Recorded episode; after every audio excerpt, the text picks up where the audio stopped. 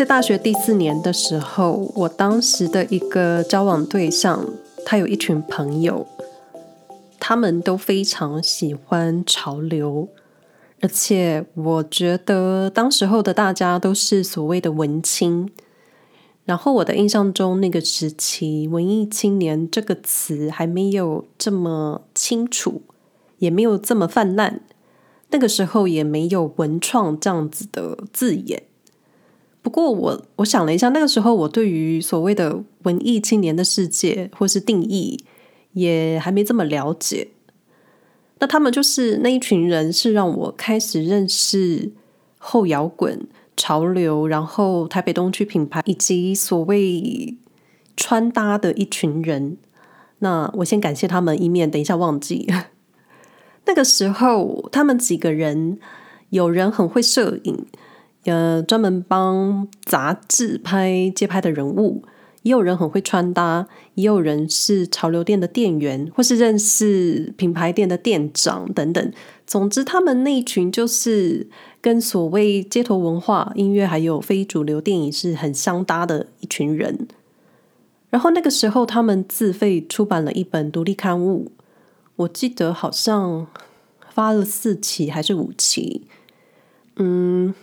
每个人都负责做了一些事情，比如说大家一起想主题、想内容，然后有人找赞助，有人找通路，然后呢，我得到了一个跨页的版面。他们说，我忘了是谁跟我说，就是他们告诉我随便写什么都好，所以我那时候选了我自己最擅长又最喜欢的插画。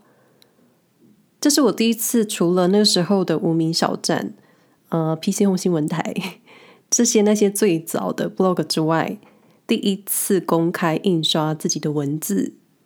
这是我第一个专栏写艺术家的访问。那现在自费印刷虽然不是很难的事情，但是最难的是你的内容、你的销量、你的通路。我记得那个时候有人负责找赞助，有人负责找通路。那通路我记得就是他们认识的店家，东区、西门町都有。然后印象中好像一本一本不到五十元吧，可是大家都做得很快乐，而且他们都不是真的杂志社的编辑。那后来也有人真的去担任杂志社编辑。就我自己而言，写字是一种逻辑的整理，你资讯吞吐的一个状态。那我有幸得到一个专栏版面，开始写字，开始分享我喜欢的事物，用文字还有图片。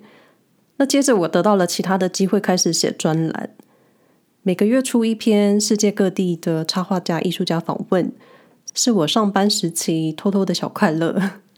听起来很像薪水小偷，但是我我正职工作还是有做好的。然后我记得，我还记得当时跟编辑的合作校对。彼此一来一往的写信，就我真的很感谢他们的信任，也很感谢邀请我写专栏的每一本杂志编辑，每一个单位，不不管是数位或是纸本的媒体。然后在我们开始使用社群媒体之后，我们开始被图片短文攻击，我们的时间被切碎的时候，那时候我遇上了合作的。杂志，他们需要精简内容的改组，然后接着我就转到线上。虽然也是写着创意还有新奇的事情，可是那时候我的感觉就是我的速度我跟不上内容文章的速度。那加上我这个人呢，我只想写我自己有兴趣的事情，而且我希望是我自己亲身体悟过的事情，或是我自己亲自访问过的人。这样，我觉得我才能对得起我的内容，才能对得起看我文章的人。就跟这个 podcast 一样，因为有些在瑞士的人，他们会想要提供我一些内容，可是我真的也没办法添加，因为我自己没有经历过，我也没有亲眼看过。就虽然我很感谢你们给我意见，即便我真的也不会用。那当然，我今天想说的是文字。我自己一直到现在还是觉得书面文字跟口语文字，他们的用法还有影响力真的完全不一样。那你们还阅读吗？你们还好好的阅读吗？那有时候我也会问我自己：我还阅读吗？我还好好的阅读吗？那过去在我写访问写到有一点乌烟瘴气的时候，我就经常怀疑我自己：我写的字有人看吗？这样的内容到底对读者有帮助吗？就是我有好好对待相信我的艺术家吗？那个时候总编，我记得那个时候总编跟我说了一句话，我一直都还记得。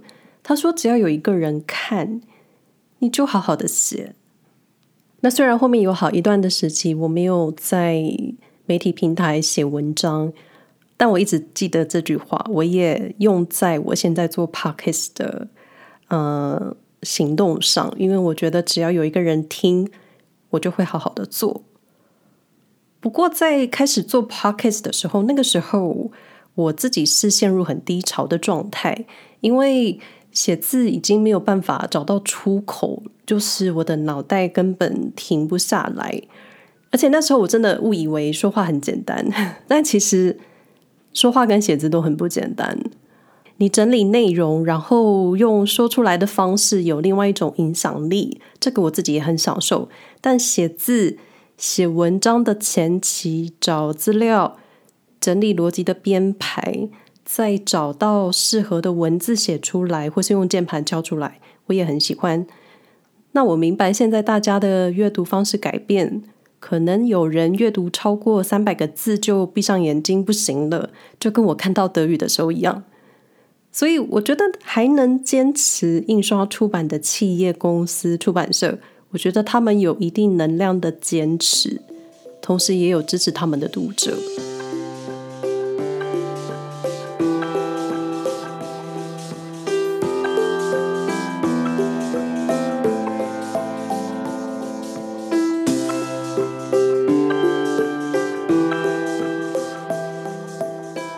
前面说了这些我过去的写作经验，我想要分享的是两个月前，快三个月了吧，我收到台湾皇冠杂志编辑的来信。我记得那天早上我还睡眼惺忪，打开我专收 Podcast 的 email，就我每天都期待这个信箱有人写信给我。然后那天我收到皇冠皇冠的黄编辑，他写信给我。他邀请我发表一篇关于德国哥斯拉女巫城的文章，然后预计会刊登在十二月号。我当时眼睛，我记得很清楚，我当时眼睛快速扫描，我只有看到邀稿跟分享这几个关键字，就是我那时候可能那时候的几秒，我内心小火花的喷发。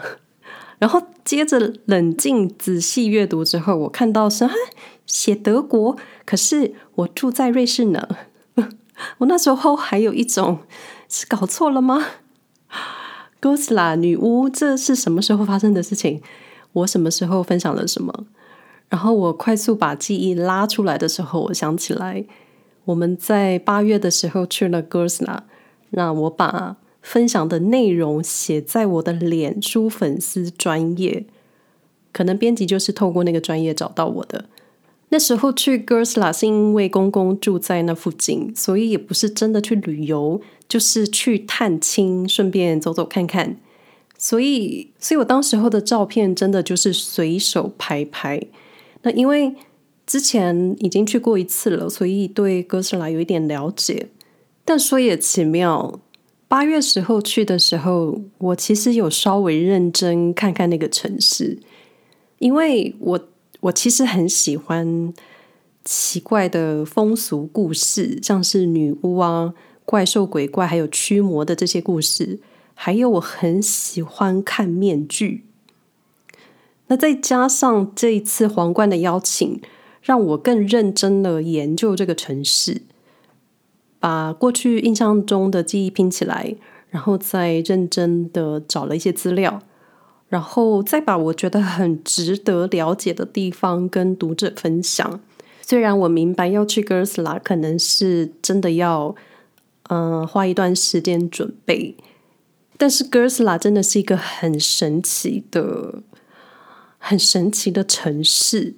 因为它就是所有你能想到的欧洲中古世纪的元素都在这里。那虽然现在充满了观光客，他们确实也需要观光客，可能一些呃商店的招牌、啊，或是卖的产品非常现代化，可是在这里，他们在二战的时候避开了轰炸，所以就是你在老城区，你。几乎所有你眼睛看到的建筑画面，甚至是你脚下踩的地板，就是当时候的那个样子了。那文章里面我也有提到建筑设计，还有帝王行宫的故事。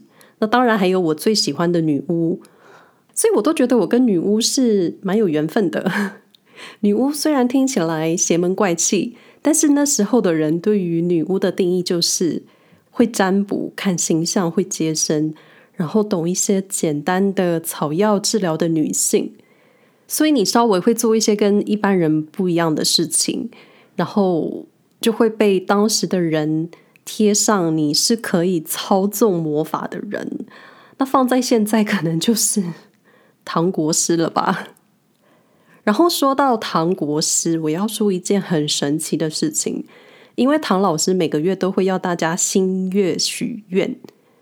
我真的记得九月底处女新月许愿，我回头翻我的笔记本，我真的有写下我的许愿内容。那下面有下面这一段真的是我写的，没有漏掉一个字。我写的是：我希望有一个工作是需要我在瑞士经验并使用中文进行的工作。我真的真的写了这句话。然后，嗯、呃，收到皇冠邀请的那一天是九月二十一。我回头看了笔记本的注记，处女新月是九月十五。我看到我我看到笔记内容的时候，我真的是脑袋有一种被雷劈，但我又很快乐，又很惊讶，又觉得很神奇的感觉。难道这真的是女巫的力量？就我当时还想说，哎呀，怎么会是要写德国？我跟苏黎世也很熟。就怀疑自己是不是许愿没有许好，就不过就是这么神奇。我感谢我感谢皇冠杂志，让我带着皇冠写字。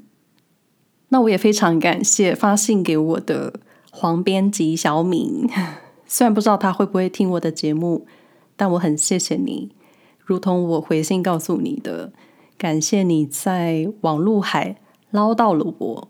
因为这一段时期，我真的重新在思考，我到底还能做什么有价值的事情。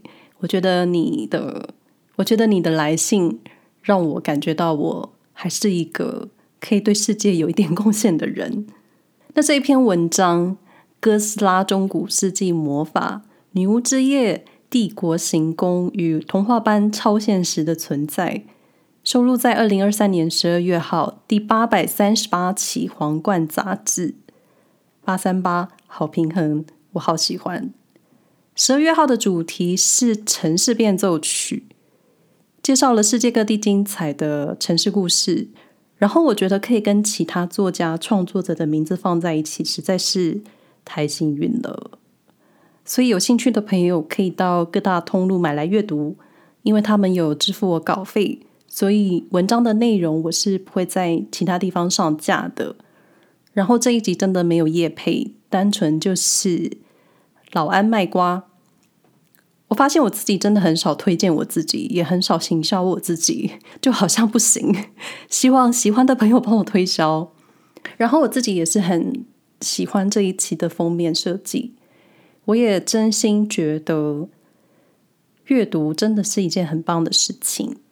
谢谢皇冠，那希望大家都平安。那我们下回再聊喽，拜拜。